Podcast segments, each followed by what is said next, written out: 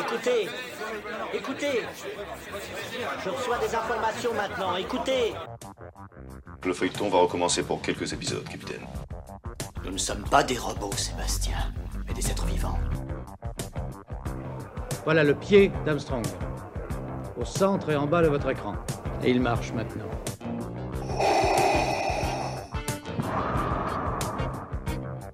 On peut dire aujourd'hui que la science-fiction est bel et bien partout. Dire qu'on est dans un programme informatique Est-ce vraiment si invraisemblable? Le dormeur doit se réveiller. Non, c'est de la science-fiction. Bonjour à toutes et à tous, vous écoutez C'est plus que de la SF, le podcast hebdomadaire sur la science-fiction animé par l'œil de chéri et produit par ActuSF. Notre semaine d'une continue avec la diffusion de cette table ronde enregistrée pour le Festival d'une. Personnage inoubliable doté d'un destin hors du commun, nos invités analysent Paul Atreides et se posent la question s'il est un héros ou un anti-héros et on va parler euh, de sa transformation progressive en Muad'Dib entre le chemin du héros à la Joseph Campbell et une personnalité shakespearienne. L'adolescent de 15 ans va être analysé sous toutes ses coutures par nos trois intervenants. Alors, dans l'ordre d'apparition, vous allez pouvoir entendre Anoudar. Anoudar est membre du fandom français de Dune Arrakis. Il a été un de nos conseillers éditoriaux du MOOC Dune et de Tout sur Dune, avec euh, son comparse Yona. En gros, ils ont euh, supervisé, ils ont relu tout ce qu'on écrivait pour savoir si euh, ce qu'on disait était juste ou pas. C'est une mine d'or sur, euh, sur Dune et n'hésitez pas à lui poser des questions sur les réseaux sociaux si vous avez besoin d'avoir euh, des précisions et des détails. Ensuite, vous allez entendre Laurent Nunez. Laurent Nunez est directeur littéraire aux éditions de l'Observatoire, essayiste et journaliste. Vous pouvez l'entendre de temps en temps sur France Culture. Il a rejoint Tout sur Dune et il analyse les premières pages du roman de, de Frank Herbert. Enfin, vous connaissez bien le troisième intervenant si vous écoutez le podcast. Il est déjà venu plusieurs fois. Il s'agit de David Meulmans, éditeur des Forges de Vulcain. Il est, l'auteur de quasiment l'intégralité des portraits des personnages dans Le Mouk Dune et Tout sur Dune, dont ceux de Paul Atreides et de Duncan Idaho, qui sont disponibles en intégralité sur le site internet de c'est plus que de la sf.com. N'hésitez pas à aller lire ces deux, ces deux passionnants portraits. Cette table ronde a été euh, brillamment modérée par euh, Anne-Laure Banz. Elle est présentatrice et journaliste chez BFM TV. Elle nous avait déjà fait le plaisir d'animer la table ronde sur Frank Herbert. Je me permets de prévenir les auditeurs que cette table ronde évoque ce que va devenir Paul Atreides dont le Messie de Dune. Si vous ne voulez pas de spoil, s'il vous plaît, n'écoutez pas cet épisode. Lisez Dune et lisez le Messie, et puis après vous, allez pouvoir revenir nous écouter. Mais euh, si vous ne voulez pas euh, être divulgaché, euh, voilà, n'écoutez pas, arrêtez tout de suite d'écouter cet épisode, malheureusement. Je vous souhaite une très belle table ronde et je vous dis à très vite.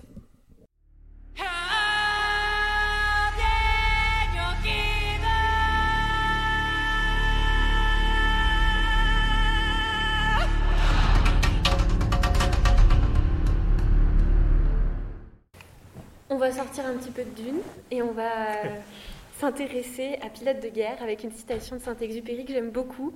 Je suis de mon enfance comme d'un pays. Euh, c'est un peu le cas de Paul. On le retrouve au début de Dune, il a 15 ans. 15 ans de Caladan, avec ce qui se fait de meilleur, euh, le fils de Dame Jessica.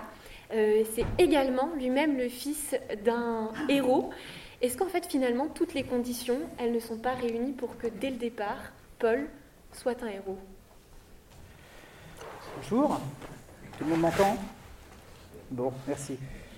Eh bien, en apparence, oui, Paul a un destin de héros qui lui est euh, tout préparé, qui lui tombe dessus sans qu'il le veuille, comme l'a dit Anne-Laure, il est fils de duc, il est fils d'une Bene des personnages puissants s'intéressent à lui, donc son destin semble déjà tracé. Alors, le problème, c'est que euh, on est chez Frank Herbert, et comme toujours avec Frank Herbert, les choses ne sont pas forcément si évidentes que ça. Frank Herbert lui-même dit dans l'une des appendices de Dune que euh, Paul Atreides est un héros. Le problème, c'est quand on revient à la définition même de ce terme. Un héros, c'est quoi? Dans la mythologie grecque, un héros, c'est un personnage qui accomplit des actes extraordinaires et dont on se souvient. Achille, c'est le modèle du héros de la mythologie grecque. On lui offre un choix qui est soit euh, de rester chez lui, d'avoir des enfants, et du coup, sa famille se souviendra de lui pendant quelques générations, puis après, il sera oublié. Ou bien, l'autre possibilité du choix, c'est de partir en guerre à trois, et là, il aura une vie courte, mais on se rappellera de lui pour toujours. Et donc, Comme tout le monde ici a entendu parler d'Achille, on se doute de quel choix il a fait. Un anti-héros, c'est quoi? Ben, Un anti-héros, c'est un personnage dont les actes extrêmement négatifs font qu'on se souvient de lui. Historiquement, il a existé, un anti-héros. Hérostrate a choisi, il y a 2500 ans, de faire parler de lui pour l'éternité en allant mettre le feu au temple d'Artémis à Éphèse. Dans quelle catégorie est-ce que Paul Atreides se range? Ben, Si on constate ce qu'il fait au tout début, ce qui, ce qui fait les racines de son destin, on a envie de voir en lui un potentiel héros positif. Mais qu'est-ce qui se passe après? C'est là qu'on va pouvoir voir si ce héros, qui est Paul Atreides, va vraiment accomplir un destin positif ou bien au contraire un destin néfaste. Donc euh, c'est ici que j'aimerais pouvoir céder la parole à mon voisin de droite. Moi je ne sais, pas ce qu'est un... je, pense plutôt qu'il y, a dans Dune une sorte de... euh, comment dire d'obligation sociale à un héros, c'est quelqu'un que la société, la nation reconnaît comme héroïque. Euh, et, ce qui me plaît dans, Dune, dans la totalité du cycle de Dune d'ailleurs, c'est qu'en effet, on a, euh, Paul est un héros au sens où on le force initialement, euh, d'un point de vue génétique, d'un point de vue social. Il est créé pour, pour être quelque chose. Euh, pour, pour, pour, pour, être le maître, le maître du monde ou le Kwisatz comme vous voulez, mais euh, ce rôle, il le refuse finalement.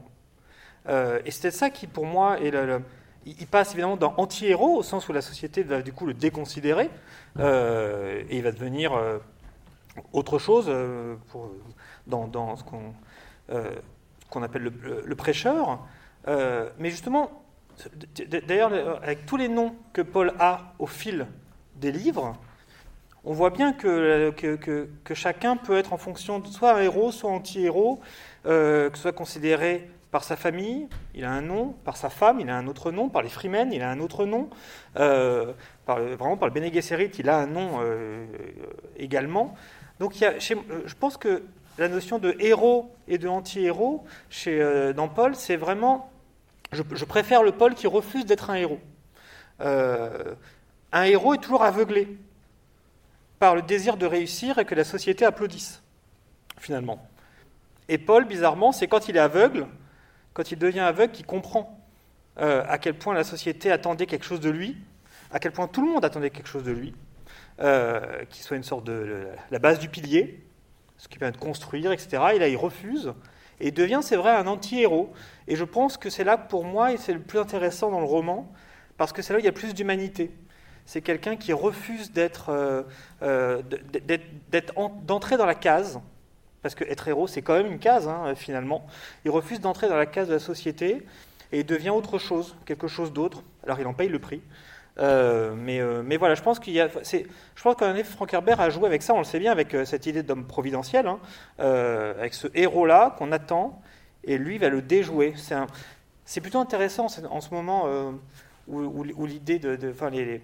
euh, la passion identitaire est si forte dans nos sociétés.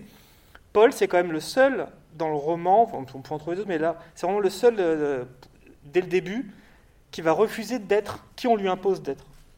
Et ça, c'est quand même déjà une, très belle leçon. Est-ce que justement, euh, on entend le mot refus, est-ce qu'il le refuse vraiment au début ou est-ce qu'au contraire, il n'est pas un peu prédestiné? Il, subit les choses, il subit la mort euh, de, son père, la fin d'Arakis par la maison Atréide. Euh, est-ce qu'il agit sur les choses ou au contraire il est poussé à agir en fait au début? Bonjour. alors il y a une dimension de, destinée, c'est-à-dire que Dune, et quand, il y a cette expression dans Dune des plans dans des plans, il y a cette idée que même si euh, les événements historiques ne se répètent pas exactement, euh, il y a des sortes de patterns ou de formes récurrentes dans l'histoire et qu'il faut savoir les identifier. Et que d'une certaine façon, Paul, euh, ça va être ce qu'on appelle l'attracteur suprême. L'attracteur, c'est dans toutes les variations de, l'histoire, quelque chose qui, une configuration qui se reproduit. Et Paul, c'est vraiment l'attracteur suprême, c'est-à-dire que c'est à la fois les Bene c'est à la fois euh, les Atréides, c'est euh, plein de, lignes historiques qui vont se rencontrer sur un personnage qui est donc prédestiné euh, à être un héros, à, incarner quelque chose qui euh, marque un avant, un après. Après, il y a un autre élément, alors comme l'a suggéré Laurent, on peut être le héros des uns et l'anti-héros des autres ou l'ennemi des, des, autres, mais il y a aussi un autre élément qui est un élément plus de l'ordre de la construction de Dune, du projet qu'avait Herbert, euh, c'est que c'est en deux parties. C'est que Herbert, il a eu euh, une expérience politique, pas en tant qu'élu, mais en tant que conseiller politique. Euh, et c'est quelqu'un qui réfléchissait beaucoup à la distinction entre la conquête du pouvoir, l'exercice du pouvoir. Avec cette idée que la manière dont on conquiert le pouvoir, ça montre celui qu'on sera quand on gouvernera, ce qui en fait a l'air d'être une idée complètement banale, mais ce n'est pas une idée banale, puisqu'en fait, depuis la Renaissance, on a tendance à considérer en politique que ce qui est important, c'est d'avoir le pouvoir, et tous les moyens sont bons. Et en fait, quand on aura le pouvoir, on l'exercera de manière vertueuse. Sauf que si on a pris l'habitude pour conquérir le pouvoir d'acquérir des vices ou d'avoir recours à certains moyens, ces moyens deviennent des fins. Et euh, une conquête du pouvoir violente n'augure pas généralement d'un exercice du pouvoir très serein. Et euh, le projet d'Herbert, alors le projet de Herbert, l'intention, enfin ce qu'est une œuvre, c'est jamais l'intention de l'auteur. C'est-à-dire euh, une, vraie œuvre, ça excède toujours les intentions de l'auteur. C'est comment à chaque génération on va se réapproprier l'œuvre, activer des choses que l'auteur n'avait pas vues dans l'œuvre. Mais pour revenir à l'intention, il y avait aussi cette idée euh, chez Herbert de, en fait, ce créer une sorte de, fable, de mise en garde sur les hommes providentiels. Euh, et pour que cette fable soit la plus éloquente possible, il y avait cette idée de reprendre le modèle de la création parfaite du héros. Et Herbert vient d'une génération euh, qui, euh, politiquement, a été très marquée par l'ascension au pouvoir d'Adolf Hitler, lui, particulièrement par son, euh, son, passage par les armées américaines pendant la Deuxième Guerre mondiale, euh, où il suivait les actualités faites par les Allemands en anglais à destination des Américains, c'est-à-dire de, de, recruter à la cause nazie des Américains. Euh, et l'autre chose, c'est que en 49, il y a un livre qui est sorti qui s'appelle Le héros aux mille visages, d'un certain Campbell, qui était un, professeur de mythologie comparée, un livre qui a eu un, immense succès au-delà des cercles universitaires, euh, qui a commencé assez vite euh, à inspirer euh, les scénaristes d'Hollywood et certains romanciers. et dans ce livre, Campbell estime que dans tous les mythes, le héros passe un peu par les mêmes étapes.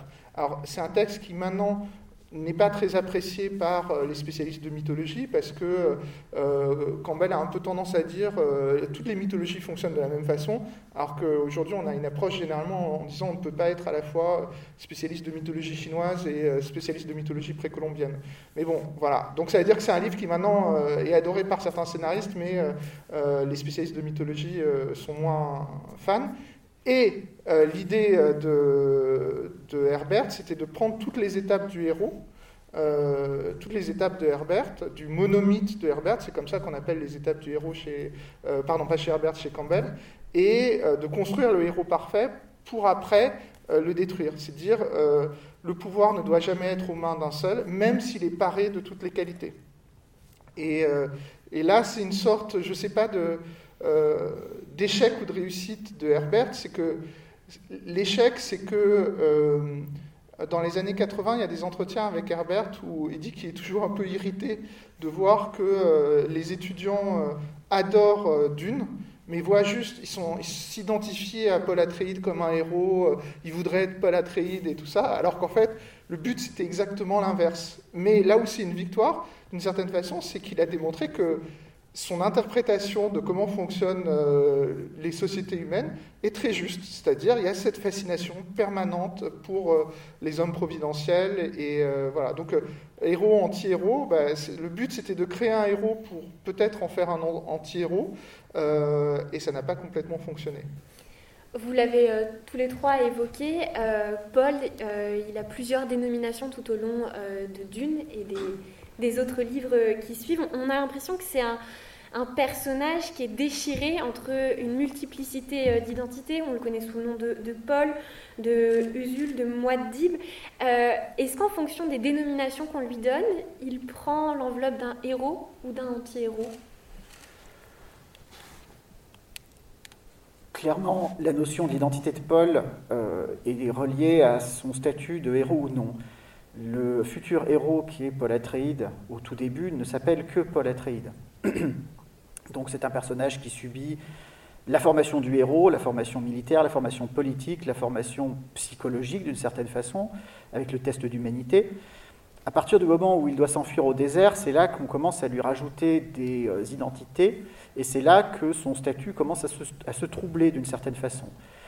Quand est-ce qu'il acquiert son premier nom Fremen, Usul Il l'acquiert une fois qu'il a tué, pour la première fois. Ce n'est pas anodin.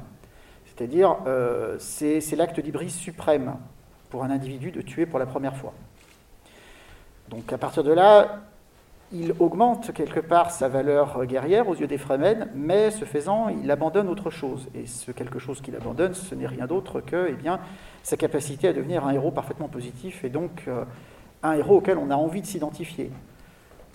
Je ne sais pas, mais euh, quand on lit Dune à l'adolescence, si après avoir assisté au moment où Paul tue son adversaire, on a encore envie de s'identifier à lui, je pense qu'il y a un léger problème. Après quoi, Paul continue à accumuler de nouvelles identités, puisque, eh bien, Usul, c'est son nom secret, c'est son nom de guerre, en fait. Euh, Mouaddib, ou Paul Mouaddib, c'est euh, plutôt son nom public, c'est le nom par lequel il est connu à l'extérieur euh, de la tribu qu'il accueille. Donc c'est son nom Framen, c'est le nom par lequel il va être connu d'abord sur Arrakis comme le chef de guerre, puis ensuite comme étant le, euh, eh bien, euh, le conquérant euh, de l'univers connu. Il revient à son identité de Paul Atreides qui est du coup complètement, complètement souillée d'une certaine façon par son passage par la conquête militaire. Et donc là, l'image du héros se brouille de plus en plus, puisque d'un côté, il est adoré comme un messie, une divinité vivante, par les gens qui suivent, contraints ou forcés, la religion guerrière qu'il introduit dans l'univers. Et euh, de l'autre côté, donc, il reste profondément humain. Euh, il le dit lui-même dans le Messie de Thune, euh, même l'empereur a le droit à ses habits préférés en montrant en fait sa vieille tunique Atreide. il mène une vie extrêmement simple avec Shani en plein cœur du palais impérial qu'il s'est fait construire sur Arakin. Et en fait, au fur et à mesure, comme le disent mes voisins, que son voyage continue, qu'il devient aveugle, qu'il subit la déchéance en tant que prêcheur, puis euh, qu'en fin de compte il devient un personnage historique, n'étant plus que dans les mémoires, voire les mémoires génétiques, en fait c'est là que le statut du héros euh, cesse tout à fait d'exister. Paul, lorsqu'il devient un personnage historique, on ne se rappelle plus de lui que comme euh, eh bien, de l'assassin, direct ou indirect, de 61 milliards de personnes. Ce qu'il présage d'ailleurs, ce qu'il prédit d'ailleurs lui-même, en plein Messie Dune, où, euh, incidemment, il dit quand même à l'un de ses interlocuteurs euh, J'ai fait mieux ou pire que Hitler, qui n'a tué, entre guillemets, que quelques millions de personnes, tandis que moi j'en ai tué des milliards. C'est un peu un Laurence d'Arabie dunien, Paul, avec ses identités un peu déchirées, oui, ben, en effet, il a les identités déchirées parce que moi, quand, quand, je relis cette, épopée de Paul, je pense qu'il y a une phrase de Sartre que j'aime beaucoup qui, dit que les, enfants sont des monstres que les, adultes créent avec leur, avec leur, avec leur désir et leurs regrets. Euh, et visiblement, c'est ça. Paul, il existe avant même d'être né. Il est dans un plan du Bene Gesserit. Euh, il est, euh, il est, il est lui-même Paul Atreide, on entend dans Atride, qui est une vieille famille euh, euh, qui a eu quelques, quelques soucis familiaux, euh, on va dire ça pour, pour, le moins. Donc il est déjà, il est ensorcelé, il est pris au piège d'un, d'un paterne, c'est ça comme on disait, et, et, il, va essayer de, de, s'en sortir. Moi je pense que c'est un, héros, et en même temps, mais Herbert le dit clairement, c'est aussi, et c'est, c'est, très humain, j'aime beaucoup, c'est un lâche. Je prends beaucoup de précautions parce que le mot lâche, et pas, formidable. Mais c'est un lâche puisqu'il voit, il voit le futur, il voit ce qu'il faudrait faire pour sauver l'humanité, euh, ce qu'on appelle le sentier d'or, et il s'y refuse. Et il s'y refuse complètement. Peut-être a-t-il tué suffisamment de personnes, euh, et, il voit ça. Et il voit quelque chose. Alors, pourquoi est-ce qu'il s'y refuse et pourquoi son fils le fait euh, Il y, a quelque chose là-dedans qui est, euh, qui est aussi, moi, j'ai l'impression que Paul, au moment où il, où, il, où il, a ses accès de, de, préscience et il voit le futur, comprend qu'il va être aussi bloqué dans le futur que finalement il était bloqué dans le passé. Finalement, il est bloqué partout. Avant, on lui disait quoi faire, et maintenant, il voit ce qu'il va faire. Donc il n'a aucun moment, il, ne- peut rien faire, il est bloqué, il est inhumain.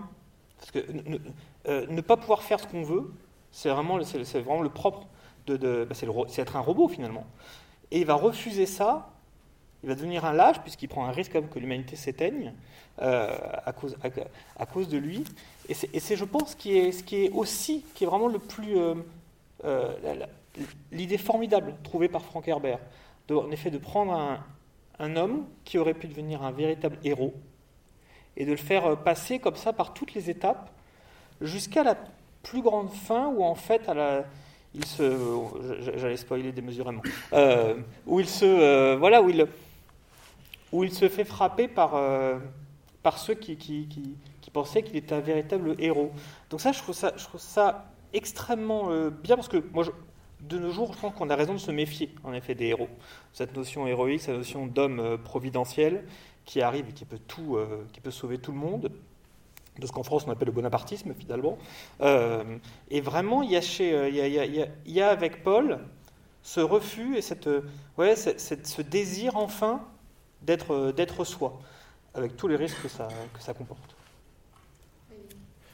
Oui, d'ailleurs, je reviens sur quelque chose que j'ai dit qui était très imprécis, c'est-à-dire quand j'ai dit qu'il y avait une forme d'échec et de réussite du projet de, de Dune, en fait, d'un point de vue de l'écriture, Herbert euh, réalise son projet euh, du début à la fin.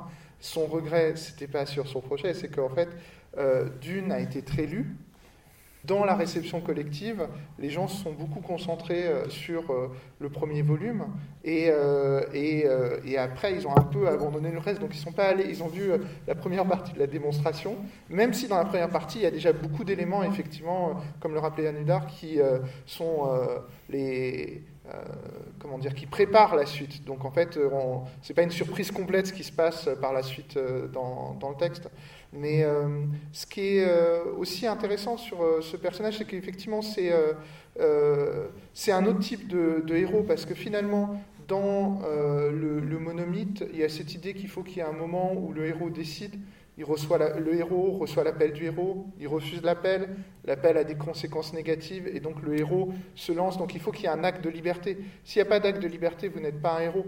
Sauf que, en fait, Paul, d'une certaine façon, et c'est son côté, c'est sa filiation Atride, c'est que c'est un héros tragique, au sens où euh, euh, le propre du, drame antique ou de la tragédie antique, c'est qu'on sait exactement où on va, et euh, le, travail de, l'être humain, c'est d'accepter où on va. Et là, ça, renoue, enfin, il a réussi à créer un écho, en fait, euh, assez, malin, et je pense que je pense que la postérité et la, capacité de ce roman euh, à survivre pendant très très longtemps encore devant nous, ça repose sur le fait que il, euh, est saturé de références, mais les références sont tellement euh, empilées que en fait on ne voit plus beaucoup la référence initiale, on voit d'une. C'est-à-dire qu'à chaque époque, on va pouvoir réactiver d'une. Mais par exemple, le lien qui est intéressant sur Paul, c'est que Paul, c'est à la fois un personnage de tragédie grecque, et c'est Jésus aussi. Comme tu me rappelais, effectivement, euh, bah, le, désert, la tentation, euh, dois-je accomplir euh, le destin qui m'est fixé C'est un clin d'œil vers, Jésus, alors qui est très classique pour des écrivains américains, qui a un sens un peu différent chez Herbert parce que euh, il, a une éducation catholique. Donc au sein même des écrivains américains, ça le distingue dans son rapport au christianisme qui est un christianisme plus douloureux en fait. Qui, on sent que il faut, voilà, il y a, une emphase sur euh, la, souffrance qu'il faut s'infliger la souffrance par laquelle on passe, qui est euh, pas la même que chez euh, des écrivains protestants. Mais c'est quelque chose qui Enfin, je trouve ça assez fantastique parce qu'en fait, ça, recycle toute la culture occidentale, toute la culture littéraire, toute la culture des héros dans un seul roman. Et oui, on peut réactiver tout le temps des, passages différents. Oui. Parce que, ce, que, tu dis en effet, c'est- j'avais pas songé à ça, c'est qu'en effet, il y a une grande, tentation qu'on offre, à, Paul, et c'est euh, presque le transhumanisme, c'est la, fin de la mort, en, proposant de réincarner indéfiniment Shani. Euh, et ça, il le refuse. Absolument. Et c'est aussi ça aussi être le héros. C'est à la fois vouloir être dans la vie et savoir ses bornes. Savoir, où sont les bornes et ne pas vouloir les exagérer, refusant l'immortalité même de celle qu'il aime. du coup, voilà, il, accepte enfin sa condition d'être humain. Et, il refuse clairement la tentation parce que c'est vraiment, vraiment, le diable qui propose vraiment à Jésus, de, voilà, dans, le désert même encore, c'est vrai, voilà, d'accéder, enfin, de, c'est vraiment le pacte avec Lucifer qui qui est refusé. Justement, vous, vous l'évoquiez tous les deux. Euh, c'est à ce moment-là, au livre 2, euh, que, Paul choisit euh, véritablement son prénom à Muad'Dib, celui qui montre le chemin. Est-ce que ce n'est pas le moment où il dépasse son statut de héros pour devenir l'élu, finalement? Alors, est-ce qu'il est l'élu? C'est le, grand problème. oui, oui, il montre le chemin, le chemin, le chemin d'or qui ne va pas prendre. Il le montre juste. Je te laisse la parole. Alors, est-ce qu'il est élu C'est le, grand problème. Euh, oui, oui, il montre le chemin, le, chemin, le chemin d'or euh, qu'il ne va pas prendre. Il le montre juste. je te laisse la parole. Euh, lorsqu'il prend cette identité auprès des Fremen, déjà, il y a, une première, il y a un premier détail à, donner. Dans un premier temps, il commence par parler du nom de, de la souris du désert, Muad'Dib, tout court. Et il connaît ce nom par ailleurs parce qu'il l'a vu dans les premières visions qu'il a eu l'occasion d'avoir euh, avant de devoir partir au désert. C'est là qu'il se dit que euh, non, je n'ai pas envie de prendre vraiment ce nom-là, parce qu'il sait ce que cela implique. Il sait que ça implique la guerre sainte, le départ des légions de Fremen euh, vers l'univers connu, et puis l'élimination d'une partie de l'humanité. Donc à la place, il veut garder quelque chose qui lui provient de sa période de formation, il veut garder quand même son nom. Et c'est là qu'il dit à Stilgar, est-ce que je peux être Paul Mouaddib C'est à quoi Stilgar répond Tu peux être Paul Mouaddib. Ou bien tu es Paul Mouaddib. Alors il y a quelque chose de biblique d'ailleurs là-dedans. Euh, tu es. Ah bah c'est Saint Jean-Baptiste qui, voilà. qui baptise le, Christ. Ou bien euh, Dieu le Père euh, qui dans l'Ancien Testament dit Je suis. C'est mon nom. Alors, à partir du moment où euh, Paul endosse cette identité de Paul Mouad'Dib, il va sans arrêt être déchiré entre euh, eh bien, son envie d'éviter euh, la guerre sainte, d'éviter que les Fremen n'aillent au-delà de son projet, c'est-à-dire la simple reconquête d'Arakis, et d'autre part avec le fait que cette issue est absolument inéluctable. Il y a plusieurs moments dans le livre, avant celui où eh bien, il remporte la victoire finale, plusieurs moments où il, se, où il voit que les probabilités se resserrent de plus en plus et que, eh bien, euh, soit il meurt, soit euh, la guerre sainte se produit. Et à chaque fois, quels sont les choix que Paul fait? Ben, En fait, bizarrement, il fait ceux de sa propre survie. Donc moi, je ne vois pas Paul aussi, euh, comment dire, je ne le vois pas aussi impossible à tenter que ce qu'on le voit à la fin du Messie de Dune, lorsqu'effectivement on lui propose euh, eh ben, d'acheter la vie de Shani contre euh, certains avantages. Euh, moi, je vois avant tout que, précocement, qu'est-ce qu'il fait? Il décide d'assurer sa, propre survie, il veut sauver sa propre peau. Alors, il a toujours un argument.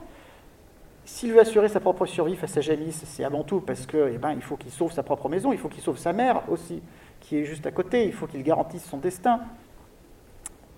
Si plus tard euh, il veut tout faire pour, euh, pour survivre, tout en faisant en sorte que peut-être euh, tout se passe bien ensuite, c'est toujours l'idée, si je survis, peut-être que je trouverai plus tard une solution pour éviter le départ en croisade des Fremen. Or, il le sait pertinemment, il n'y a pas de solution. Donc, en réalité, toutes les issues où il survit sont celles qui impliquent la guerre sainte. S'il était vraiment courageux, Peut-être que oui, il se dira à un moment Ah, j'en ai marre, tant pis, je tombe sur mon couteau. Et comme ça, le problème est réglé. Plus de guerre sainte, les Fremen continueront à vivre dans leur, euh, dans leur caverne en se faisant oppresser par euh, qui viendra ensuite, mais au moins le reste de l'univers aura la paix. La question qui est posée, c'est savoir, en fin de compte, est-ce qu'il n'y a pas euh, quelque chose qui pousse au-delà de la survie à vouloir agir en ce sens? Ben Là aussi, Frank Herbert, dans ses appendices, donne une clé puisque eh bien, euh, l'irruption de Paul est liée à la désobéissance de Jessica, qui donne un fils au duc au lieu de lui donner une fille. Qu'est-ce qui fait que Jessica désobéit? Elle-même ne sait pas l'expliquer. Herbert dit dans les appendices qu'il y a une force supérieure à celle du Bene qui agit à travers les, euh, à travers les dimensions. L'une des interprétations de cette phrase sibylline, c'est que ce n'est ni plus ni moins que le fils de, euh, le fils de Paul qui lui-même agit depuis le futur en ce sens-là. C'est une interprétation possible. Donc pourquoi est-ce que, euh, est-ce que le héros, euh, comment dire, qui est Paul Atreides, ne mérite pas tout à fait ce, terme-là, je pense ben, Tout simplement parce que, avant tout, c'est un homme qui a peur et qui veut sauver sa peau. alors on n'a pas commenté ça, mais c'est le choix du prénom de, Paul. Euh, c'est qu'on est dans un roman d'une où certains des personnages ont, comme dans un roman de SF classique, euh, des, des, prénoms, des noms complètement inventés, qui sont euh, euh, faussement exotiques, parce qu'en fait, on sent à leur sonorité l'influence de, notre propre monde, c'est-à-dire c'est censé être dans un futur très lointain. Alors en fait, c'est quand même récemment notre futur, c'est-à-dire c'est dans un dans notre futur, il y a un moment où il y a la révolte des machines, et après, on recommence à compter à partir de ce moment-là jusqu'à 11 000 après, après ce moment-là. Donc, c'est peut-être 12 000 ans, 13 000 ans dans notre avenir. Donc, et il y a des mots de notre monde qui arrivent dans, ce, dans le monde de Dune. Donc ça veut dire que les sonorités euh, des noms, c'est quelque chose qui, qui, vient en fait de, de notre monde. Mais euh, donc il y, a des, il y, a plusieurs personnages qui ont des noms qui sont tout à fait des noms du XXe siècle. Et Jessica, il y a Paul, et pour le coup, Paul, euh, bah, dans la Bible, euh, c'est un personnage très particulier parce que pour certains, c'est le vrai fondateur du christianisme. Parce que, mais c'est pas lui le Messie.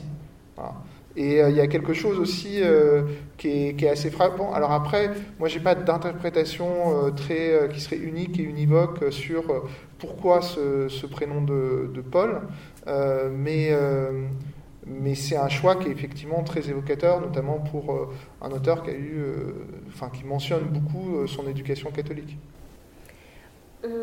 On, se concentre sur Paul, mais quand on regarde, quand on prend du recul, est-ce que Paul n'est pas finalement entouré par deux héros, son père, qui rentre dans, toutes les considérations qu'on peut attendre d'un héros. Hein. Il, fait face à ses responsabilités, il défend l'honneur de, sa maison, il se sacrifie pour, euh, sa famille. Euh, et Paul perd son père.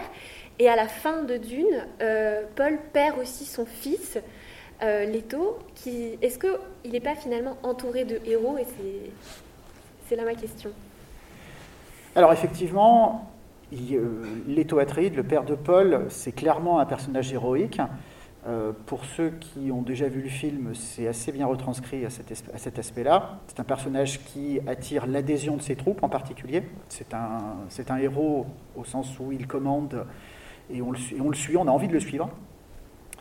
Euh, avant d'aller parler de ce qui se passe au niveau du fils de, Paul Atreides, du premier fils de Paul Atreides, je pense qu'il faut quand même évoquer le personnage de Jessica qui est héroïque, lui aussi. Euh, oui, Jessica, c'est une héroïne dans Dune. Euh, c'est une survivante, puisqu'elle a survécu au même test d'humanité que Paul. Puis après, elle parvient quand même à désarmer un leader Fremen sans coup férir, sans une marque. À elle seule, elle parvient à retourner, à racheter sa survie de cette façon-là. Et elle, parvient à se glisser immédiatement aussi dans les mythes des Fremen, aidée un peu par son éducation Bene Donc oui, Paul est le fils de personnages héroïques. Derrière ça, donc, il engendre lui-même un fils. Donc, euh, génétiquement, il semble avoir accompli euh, sa vocation, c'est-à-dire euh, la perpétuation de sa lignée. Et pourtant, vers la fin de Dune, son fils meurt dans une escarmouche Harkonnen et Sardaukar. Donc, ça rajoute à la dimension tragique du personnage, qui est clairement connecté à la mythologie grecque, la famille des Atrides. Euh, et en même temps, ça montre que, d'une certaine façon, cette histoire-là doit prendre fin avec lui. Donc ça renvoie également à son refus du sentier d'or dont tu parlais tout à l'heure. Puisque, eh bien, s'il avait accepté d'aller dans cette direction-là, effectivement, l'histoire de la maison Atreides, d'une certaine façon, se termine avec lui. Son refus d'aller plus loin nécessite de trouver un remplaçant. Et donc de déplacer la responsabilité de ces choix terribles qu'il faut faire sur son remplaçant. Donc pour moi, encore une fois, euh, le fait que Paul se trouve à cette position-là, fils de héros, et puis père d'un héros potentiel qui euh, est éliminé immédiatement, montre bien que, quel doit être son statut. C'est le statut du héros qui met fin à l'histoire. S'il ne le fait pas, à lui d'en payer les conséquences. C'est vrai que quand on regarde la, figure du père euh, de, Paul, on voit une sorte de héros euh, désuet, qui échoue absolument partout finalement. Euh, et je pense que c'est une des figures de. C'est ce, que- ce que Herbert a voulu euh, nous montrer, même si c'est vrai qu'on ne saura, jamais ce qu'il a voulu nous montrer, mais ce, qu'il a- ce que, montre le roman, en tout cas, c'est que euh, y a une sorte d'héroïsme, des héros, mais qui est daté et qui ne sert à rien, puisqu'en fait on échoue entièrement. Le père de Paul est finalement très naïf. Enfin, il est d'accord pour, il sait qu'il y a un piège à prendre cette nouvelle planète, euh, mais il tombe dans le piège entièrement. Euh, il n'arrive même pas à se venger et à tuer vraiment son ennemi avec, euh, avec, la dent qu'on lui a placée. Bref, il est, c'est quelqu'un. À un moment dans, dans le journal de Gide, à la fin de la guerre, Gide note cette phrase absolument géniale. Il n'est pas utile de jouer le jeu dans un monde où tout le monde triche. Eh bien, il y a ça chez, le, chez le père de Paul. Il veut jouer le jeu. Il suit les règles. Ça ne sert à rien. Ça sert à rien. Et finalement, c'est quelque chose qu'on voit assez souvent. C'est finalement le. euh, je repense à la première saison de Game of Thrones. C'est finalement ce qui arrive au fondateur de la lignée des, Stark, qui se, fait décoller, euh, il se fait décapiter parce qu'il a suivi les règles. Euh, c'est finalement ce qu'on voit même actuellement. je- j'ai j'ai une PS5 et je jouais hier à, à- Ghost of euh, Toshiba. Et c'est exactement ce qui arrive, euh, qui, est une division en effet entre l'ancienne génération et la nouvelle génération. Et l'ancienne génération est pétrie d'honneur, est proprement héroïque et elle échoue. Elle échoue parce que les ennemis ne sont pas pétris d'honneur. Les ennemis, euh, pour les vaincre, il faut mentir, il faut ruser, il faut ne plus avoir de code. Et, euh, et finalement, on voit ça, peut-être. Peut-être que le roman, initialement, montre à quel point ça ne sert à rien d'être un héros, puisque en face, ce ne sont pas des héros. En face, c'est juste l'ennemi qui est beaucoup plus malin que ça. Euh, sur euh, le, personnage du, père, il y a plein d'échos qui font signe vers euh, euh, un monde très romain. Et c'est une sorte de héros stoïcien, c'est-à-dire que dans, l'éthique du héros, il y a un peu deux formes d'éthique du héros. Il y a une, éthique qu'on va appeler déontologique. Je suis responsable des principes de mon action. Et quel que soit l'effet sur le monde, je m'en fiche. Ce qui est important, c'est de respecter les principes. Ce qui est une forme de sagesse qui fonctionne très bien, parce qu'en fait, les principes, on les maîtrise. Les conséquences, on ne les maîtrise pas. Et il y a une deuxième éthique qui est l'éthique conséquentialiste, c'est-à-dire ce qui est important, c'est ce qui va se passer et c'est le résultat. C'est-à-dire un, un héros qui serait vertueux mais qui n'aurait aucun résultat, est-il vraiment un héros? Et euh, celui qui remporte une victoire, quels que soient les moyens, euh, même s'il a eu des moyens particulièrement violents, reste un héros quand même, puisque son nom passe dans l'histoire et euh, nourrit les mythes. Et peut-être qu'en creux, il y a une forme de, critique de, la belle âme, c'est-à-dire de ce, ces types de personnages qui, disent Moi, j'ai respecté mes principes. Et voilà. Et d'ailleurs, la fin euh, du père, c'est le moment où, pour la première fois, on, lui propose euh, il va céder à la tentation d'une certaine façon d'utiliser un moyen qui est un peu déloyal, parce que l'idée c'est qu'il faut être loyal surtout avec ses ennemis, parce que c'est là où on est le plus tenté d'être déloyal, et euh, en fait sa mort elle est double parce que il meurt, mais surtout il a accepté pour la première fois d'être d'une certaine façon déloyal. Alors on peut se dire mais mais, mais enfin c'est quoi D'où vient ce personnage jeté dans une guerre hyper violente qui accepte euh, de, qui refuse toujours des moyens euh, violents, euh, alors qu'en fait il est, il est, dans une sorte de guerre larvée, et puis au bout d'un moment elle n'est plus du tout larvée. Mais ça rejoint aussi un, un autre, une autre couche de signification possible, et ça revient à ta question sur est-ce qu'il n'est pas entouré de héros, c'est que l'univers vers lequel fait signe euh, Frank Herbert, il y en a plein, mais il y en a un notamment, c'est l'univers de l'éducation des princes à la Renaissance, avec cette idée que, alors, le livre le plus connu, c'est, alors, c'est pas exactement pour éduquer les princes, c'est le livre du courtisan, qui est pour élever les gens de la noblesse. Donc c'est un, livre du début du XVIe siècle de l'italien Baldassare Castiglione, où en fait on dit tout ce que doit posséder un, prince euh, enfin une, personne de qualité pour euh, s'imposer dans le monde, avec cette idée que c'est tout un ensemble de connaissances techniques. Euh, il faut savoir monter à cheval, il faut savoir faire de l'escrime, il faut, savoir converser, voilà. Et, en plus, il faut avoir une certaine grâce et délicatesse d'âme pour envelopper tout ça. en fait, autour de Paul, il y a des maîtres, c'est-à-dire des, des, gens qui sont eux-mêmes possesseurs d'un savoir technique et qui transmettent une forme de, de moralité. Et de ce côté-là, en fait, c'est quelque chose qu'on oublie beaucoup euh, dans, les, euh, dans nos sociétés démocratiques.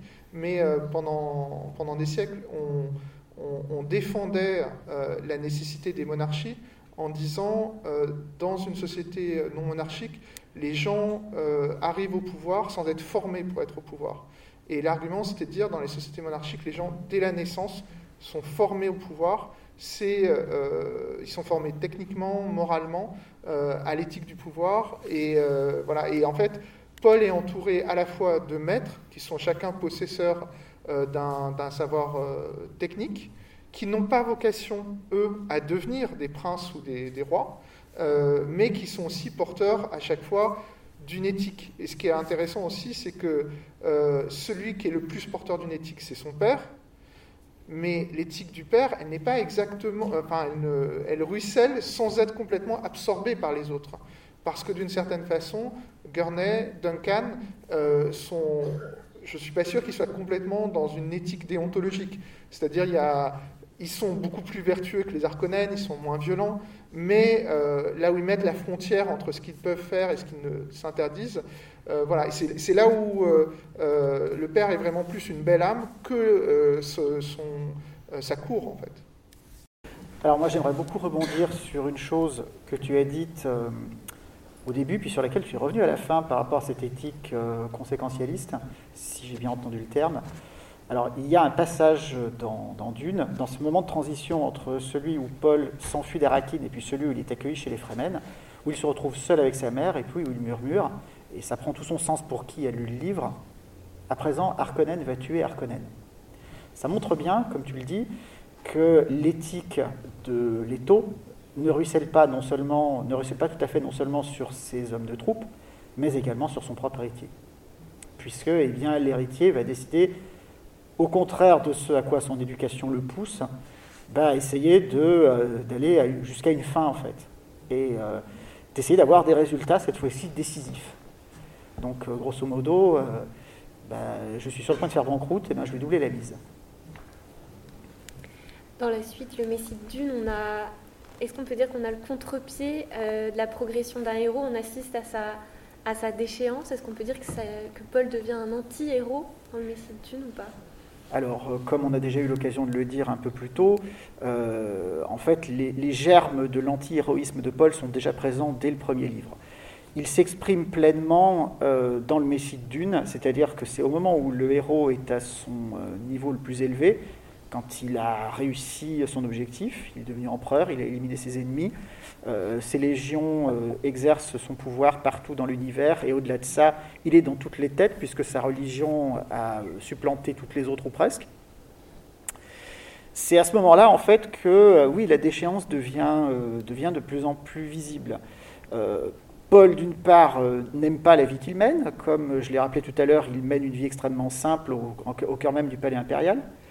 Il ne respecte pas la religion dont il est l'objet principal puisqu'il suggère quand même à l'un de ses prêtres, euh, la prochaine fois, plutôt que d'aller me montrer aux pèlerins, je pourrais vous laisser euh, mettre ma robe et puis vous iriez à ma place, et de toute façon, ils sont tellement loin qu'ils ne verraient pas la différence.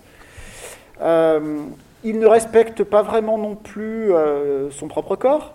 Quand il est aveuglé, il met à profit ses immenses ressources pour racheter des yeux aux personnes qui ont été blessées en même temps que lui, racheter des yeux mécaniques, les Lexous mais lui n'en veut pas pour lui-même, sa vision intérieure lui suffit.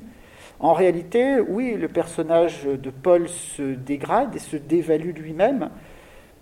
dans une espèce de fascination un peu morbide, en fait, pour sa propre fin. Euh, il n'envisage pas, d'ailleurs, euh, comme l'a rappelé Laurent tout à l'heure, il n'envisage pas de céder à la tentation, c'est-à-dire de racheter la vie de, euh, de Shadi, alors qu'il aurait la possibilité de le faire, et alors même que, étant plus jeune, il a tout mis en œuvre pour assurer sa propre survie. Et à la fin, à la conclusion du Messie, bah, il tire le, la suite logique des événements. En fait, il se rend compte qu'il ne sert plus à rien, et comme tout Fremen qui ne sert à rien, ben, il ne lui reste plus qu'à mourir, avec euh, les particularités qui sont liées euh, à son état de cécité en réalité chez les.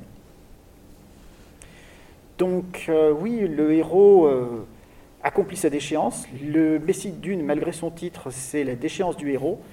Et en fait, dans la suite, lorsque le personnage de Paul refait son apparition, ça sera vraiment à un niveau extrêmement dégradé, voire mythologique. Bonjour.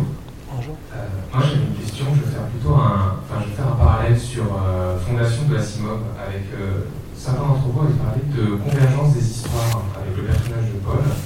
Et est-ce que ça rendrait pas quelque part la notion de, psychohistoire que Asimov avait théorisé, l'idée qu'on peut prédire mathématiquement le, futur si on connaît toutes les, les constantes présent ou du passé pour euh, anticiper l'avenir? Et si oui, euh, comment ça pourrait, euh, pourrait être lié à l'univers Simone Alors, votre question touche en fait à la nature de la préscience de Paul. Donc il faut savoir que Frank Herbert ne l'explicite pas forcément. Donc il y en a plusieurs interprétations. Il y a des interprétations de nature spirituelle, voire mystique. Et puis, bon, il y a une interprétation complètement déterministe, on rappellera que Paul euh, est identifié presque dès le début comme disposant de pouvoir menta. Euh, en réalité, on peut se dire que, compte tenu euh, de sa réceptivité à l'épice et de ses pouvoirs menta, Paul serait capable de faire des computations probabilistes d'une extrême complexité, lui permettant de voir les grands flux eh des systèmes politiques, économiques, et psychologique humain, et donc lui permettre d'accéder à euh, un éventail des euh, destins possibles, des futurs possibles. En ce sens-là, cette, interprétation déterministe euh, se rapprocherait, oui, de la psychohistoire d'Isaac Asimov, lequel considérait que, sa psychohistoire pouvait être une très lointaine évolution de la mécanique des fluides. Bon, ceci étant dit, je le répète, ce n'est qu'une interprétation on n'a jamais su exactement quel sens lui-même Frank Herbert donnait à cette, euh, à préscience de Paul, et encore moins au fait que, eh bien, dans le futur du cycle, il y a des personnages qui disposent d'une préscience euh, en même temps, c'est-à-dire euh, il y en a certains qui ont qui auraient la possibilité de se voir les uns les autres. Or, Frank Herbert dit bien que les personnages qui sont capables de voir le futur ne se voient pas les uns les autres. Donc ça, on ne sait pas l'expliquer en réalité dans le cadre de cette interprétation que vous avez et qui rejoint ce que je viens de dire.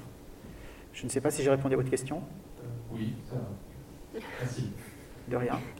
Après, ce, qui, est toujours euh, un élément du, génie propre de Herbert, euh, c'est de superposer des significations sans trancher nécessairement. Et c'est ça qui permet les réactivations. Après, il y a quand même un, élément, c'est que dans les années 40-50, euh, il y a toute une vogue euh, de se demander quelle est la prochaine frontière après l'arme nucléaire. Et euh, on trouve chez, chez certains auteurs, et notamment chez Herbert, cette impression que la prochaine frontière, c'est la puissance de l'esprit humain. Euh, qui, est, un, lieu commun de, la littérature euh, science-fictionnesque de l'époque. C'est de dire euh, ce que on n'emploie qu'une petite partie de notre cerveau, on pourrait employer tellement plus et aller beaucoup plus loin.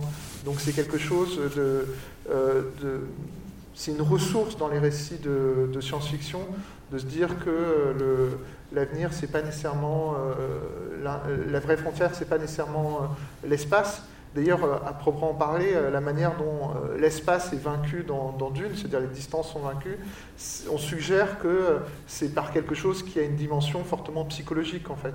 ce qui est, voilà, c'est un peu évacué quand même dans, le récit, mais, c'est quand même un thème important de, des littératures de l'époque. Alors par contre, moi j'ai pas réussi à savoir, euh, et ça je sais pas si toi tu, tu le sais, euh, si euh, Herbert avait effectivement lu Asimov. Parce qu'en fait je savais qu'il fréquentait des auteurs de science-fiction dans les années 50, qu'il était un très gros lecteur, mais je ne sais pas du tout s'il a lu Fondation, parce que le cycle de Fondation a commencé avant Dune, et, et en fait je ne sais pas. Voilà, moi j'ai pas trouvé la réponse. Euh, C'est euh, euh, très régulièrement dans les. Il y a quelque chose de très frustrant quand on travaille sur Herbert, c'est que très régulièrement il dit dans mon bureau il y a 200 livres que j'ai lus pour écrire Dune.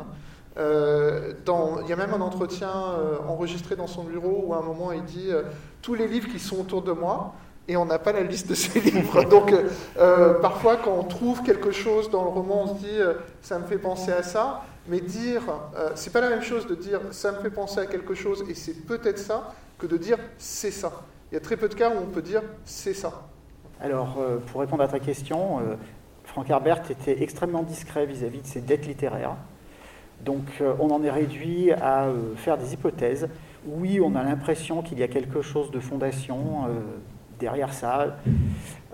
Cette notion de, du caractère menaçant de l'intelligence machine, ça peut aussi représenter un clin d'œil à toutes les histoires de robots d'Isaac Asimov, mais on n'a aucune preuve. Il y a d'autres titres de science-fiction célèbres à l'époque qui ont eu l'occasion d'être cités, à commencer par exemple par Les Seigneurs de l'instrumentalité de Corvair Smith, mais on n'a aucune preuve en fait. On a juste des, des traces, d'un certain moment, on a une ambiance qui nous rappelle quelque chose que l'on connaît. Et je pense que c'est d'ailleurs, pour en revenir à la question du monsieur, euh, qui a dû lire Fondation et Dune, a dû se dire cet, intérêt pour la prédiction du futur, euh, est-ce qu'il provient euh, d'une inspiration ou bien est-ce que c'est une découverte convergente? Bah, bonjour, j'avais une, question, je suis désolé, j'ai, lu Dune quand j'étais ado, donc ça, ça remonte. Euh, en fait, si, je, me souviens bien, vous l'avez dit, du, enfin, Polatride est, est construit pour être un héros. Enfin, il, il a l'éducation élémentaire, il a l'éducation, enfin Jessica que euh, par rapport à ce qu'elle a appris euh, en qualité de Gesserit, il a, il a tout ce qui, il a, c'est un, super belle au niveau du combat. Mais en fait, est-ce qu'une personne qui est construite pour être un héros, est prédestinée pour être un héros, en est un à la fin? Parce que par rapport à ce que j'en sais, euh, souvent les héros, c'est des personnes qui, euh, qui deviennent héros par rapport à leur destin et ce qu'ils ont fait de leur propre destin, sachant que là, c'est, on a construit la route pour lui, donc euh, est-ce qu'on peut encore considérer que vu que cette route est construite, et comme vous l'avez vu, euh, bon, il n'y a plus vraiment le choix, est-ce que derrière, euh, on peut encore considérer que c'est un héros à travers cette démarche? Alors, le héros, c'est celui qui fait le choix d'accomplir des actes héroïques. C'est celui qui, non pas qui fait le choix, qui accomplit des actes héroïques. Donc, c'est pas parce que Paul a la formation initiale du héros qu'il doit devenir le héros. D'ailleurs, son euh, histoire pourrait, pourrait prendre fin d'une façon différente à, à ce stade-là. Si précisément il faisait des choix différents euh, à partir du moment où il s'enfuit au désert. Donc oui, il a tout ce qu'il faut pour devenir un héros, il a l'ascendance, il a le statut social, il a la volonté euh, d'accomplir les actes, et puis bah, il finit par euh, détenir le quatrième levier, c'est-à-dire la puissance nécessaire pour accomplir ces actes-là. Mais il ne devient un héros, au fond, que parce qu'il les accomplit, ces actes-là. Donc il y a vraiment un palier qu'il réussit à franchir. Euh, et après, bon, la question de savoir jusqu'où le mène ce palier, c'est là euh, la question de savoir si c'est un, héros ou un anti-héros, au contraire. Je ne sais pas si j'ai répondu à votre question. Pas vraiment Je vous vois dubitatif. C'est juste que, pour moi c'est tellement flagrant, euh, c'est tellement, ça paraît tellement simple qu'on a l'impression que le coup de pouce pour qu'il devienne le héros qu'on veut qu'il soit euh, est trop simple. Quoi. Il n'y a, il y a plus de choix possible. Et donc on, ça, pour, enfin, voilà, c'est, euh, pour moi il n'est pas, enfin, pour moi Paul Atreides n'est pas un héros parce qu'en fait on lui a tout donné dans les mains. Quoi. Ça rejoint ce que disait Laurent tout à l'heure, d'une certaine façon. C'est-à-dire que euh, tout, tout est déjà prêt et bon, je laisse répondre. Oui. Bah, peut-être que plus pour sortir de la, de la dichotomie héros-anti-héros, on peut le voir, comme on en a parlé tout à l'heure, comme une sorte de, gros grain de sable. Euh, c'est un grain de sable parce que c'est un garçon, alors qu'on attendait une fille à sa place. Euh, et ensuite, lui-même décide de devenir un grain de sable euh, dans, le, système ecclésiastique des Fremen et dans le, le règne d'Alia. C'est un immense grain de sable, quelque chose qui n'était pas prévu, alors que, et, en fait, les autres ne le voient pas comme un grain de sable, ils le voient d'abord comme un héros. On peut faire un parallèle avec, avec Matrix, finalement, presque. Néo, pour tout le monde, il est l'élu. sauf peut-être pour, je me souviens bien, le prophète, il y a une femme qui, hésite à, savoir s'il est, est, vraiment. Et je pense qu'à un moment, dans le 3, j'ai vu il y a très longtemps au cinéma, elle lui dit Mais non, tu, tu, es comme ça, tu es un grain de sable. Tu es quelque chose qui n'était pas prévu, qui est là pour, pour venir faire vriller la machine. Alors peut, être que c'est ça, et peut-être qu'on peut sortir de cette notion d'héros anti-héros en considérant ça. C'est il y, a, un schéma parfait, et tout d'un coup, on, insère, euh, on insère quelque chose, on insère un carré alors qu'on s'attendait à, une bille, et, ça fait tout foirer, et, ça, fait un, livre. Mais il en a même conscience hein, dans l'échange avec sa mère dans le désert. Euh, il dit Je suis l'inattendu. Il en, a, il en a conscience aussi euh, au moment où, dans leur fuite dans le, dans le désert, où il le dit hein, dans, son échange avec sa mère, il se définit comme une monstruosité. Et puis derrière, il ressouligne en disant Je suis, je suis l'inattendu. Donc il a conscience d'être aussi ce, grain de sable dans, dans ce oui. qui ah, ah, il y a une vision tératologique, c'est-à-dire qui étudie les monstres dans Dune. Tout le monde est un monstre. Lui-même est un monstre. Il est un garçon et une fille. Sa sœur est un monstre. Elle sera nommée l'abomination. Euh, et là, il y, a, il quand même des résonances bibliques euh, très très fortes. Euh, son fils sera un monstre.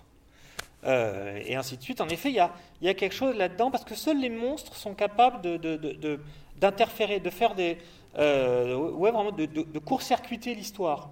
Il y, a, quelque chose comme ça de très fort chez, euh, chez Frank Herbert qui est que, bah, parce que c'est le propre de la narration, hein, il ne peut avoir une histoire que si elle vient déranger une autre histoire, en fait.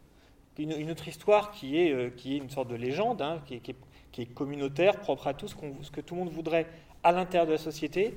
Euh, et, et l'histoire commence au moment où quelqu'un dit non, ça ne va pas se passer comme ça. Ça va se passer très différemment. Oui, juste aussi un, point de, détail, c'est que dans, certains récits euh, classiques, c'est euh, euh, le paysan ou l'apprenti qui en fait a une place assignée, qui est une place de rien, qui finalement va partir dans une quête, va s'émanciper et va se découvrir héros et en fait se découvrir qu'il a toujours été héros et que peut-être même il était même fils de roi sans le savoir.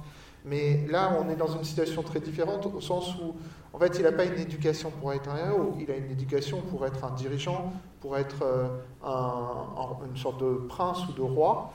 Et euh, la question, c'est que quand vous êtes déjà à ce niveau-là, euh, qu'est-ce qu'il faut faire pour aller au-delà? C'est-à-dire, c'est pour être pour rajouter quelque chose qui est l'ajout de votre personne à euh, une place, qui puisque l'idée c'est il faut sortir de sa place sociale, puisque les, contes souvent c'est une manière de rassurer les gens en disant euh, oui toi palefrenier tu, tu es aussi une personne exceptionnelle, alors qu'en fait dans le monde réel tu n'es pas une personne exceptionnelle. Et là il est déjà dans une forme d'exception, il faut qu'il crée une exception au sein de l'exception. D'ailleurs, on n'en a pas parlé. En fait, une des caractéristiques, euh, si on l'a évoqué tout à l'heure, Ananda, c'est que le héros, c'est celui dont on raconte l'histoire. Et euh, une particularité euh, littéraire de Dune, c'est les équipites de chapitres, qui sont presque que des, des, exercices littéraires de textes soit religieux, soit de chroniques historiques, où on voit en fait l'écart entre. Il y a un jeu littéraire de l'écart entre euh, vous, lecteurs, lectrices, on vous montre comment ça s'est vraiment passé, avec l'intimité des pensées des personnages, mais on vous montre aussi comment, euh, 10 ans, 20 ans, 100 ans après, on raconte cette histoire et euh, vous pouvez apprécier l'écart entre ce qui s'est passé et ce qui est raconté, ce qui est aussi une manière de dire à des Américains des années 60, mesurer toujours l'écart entre euh, les événements que vous voyez et les événements qu'on vous a racontés qui se sont passés 20 ans auparavant. Euh, bonjour, moi j'avais une remarque à faire, donc euh, pareil, ça fait très longtemps que j'ai lu Dune. on n'a pas parlé du besoin des peuples d'avoir un leader, et j'ai l'impression que Paul y répond à quelque chose qui était déjà installé bien avant son arrivée, et que finalement il se retrouve à cette place Et justement, dans ce que vous évoquiez tout à l'heure, le fait qu'ils disent bah, vous pourriez mettre une robe et me remplacer, en fin de compte, c'est le peuple qui le, met à, cette place-là, malgré lui. Alors, effectivement, vous faites référence à cet aspect intéressant et un peu mystérieux de Dune, où, où on apprend que les Fremen, comme d'ailleurs probablement d'autres populations ailleurs dans l'univers, ont reçu la visite dans un passé reculé de missionnaires du Bene. Donc c'est une organisation qui s'appelle la Missionaria Protectiva. Et euh, cette organisation au sein du Bene a pour fonction d'implanter des légendes, des mythes, donc tout un ensemble de, euh, euh, de récits que Frank Herbert appelle la Panoplia Propheticus, et dont l'objectif est tout simplement de préparer euh, les populations de ces mondes arriérés et dangereux à accueillir en cas de besoin des euh, personnes du Bene qui, auraient, euh, qui seraient égarées, qui auraient besoin d'aide. Donc effectivement, dans, le, dans, dans, le contexte de Dune, c'est un atout immense pour Paul et pour sa mère, lorsqu'ils se retrouvent isolés en plein milieu de ce désert si hostile, de pouvoir compter sur les superstitions des Fremen. Dans le même temps, il ne faut pas oublier non plus que euh, les Fremen vivent dans un monde tellement hostile qu'ils doivent avoir eux-mêmes une spiritualité euh, extrêmement prégnante. Donc euh, il y a le terreau fertile et il y a les semences du Bene Gesserit. Donc forcément, ça fait partie aussi du, rang du héros qui trouve, qui a la formation, comme on a eu l'occasion de le dire, qui lui permettait d'accéder à ce, à ce statut-là, mais qui trouve aussi euh, le moule euh, dans lequel il n'a qu'à se couler d'une certaine façon, d'autant plus qu'il a été formé pour ça. Et à la fin, euh, tout marche si bien que, au fond, bah, comme on l'a dit tout à l'heure, on pourrait mettre n'importe qui à sa place, on pourrait mettre son grand prêtre, on pourrait mettre n'importe lequel de ses hommes de troupe, voire une chèvre, avec son, avec, avec, dès lors qu'il a sa robe, tous les pèlerins en face diraient c'est lui, je le vois, je crois. votre question, c'est aussi un écho de la toute première question qu'on avait eue. C'est euh, les récits de science-fiction euh, procèdent souvent par euh, une, anticipation ou une création scientifique. Et dans Dune, il y en a plein en fait qui sont pas nécessairement mises en avant, puisque c'est on dit que c'est un space opéra parfois. Donc c'est, la, technique est là, mais elle n'est pas euh, si, euh, si, présente, mais euh, cette notion d'implanter des croyances et de croire qu'elles vont rester et qu'elles pourront être réactivées le moment voulu, c'est une forme de technologie, mais vous voyez que la technologie, elle est très différente. C'est une croyance dans le fait que la communication politique n'est pas un art, mais c'est une vraie science on pourrait anticiper les effets de manière beaucoup plus sûre que dans un art. C'est-à-dire on pourrait les anticiper comme dans une machine euh, euh, issue de, l'ingénierie. Et, euh, c'est, enfin voilà, donc, il y a cet écho qui, qui revient. Voilà c'est de l'ingénierie sociale, en fait, oui. quand on y réfléchit. Oui. Avons-nous une dernière question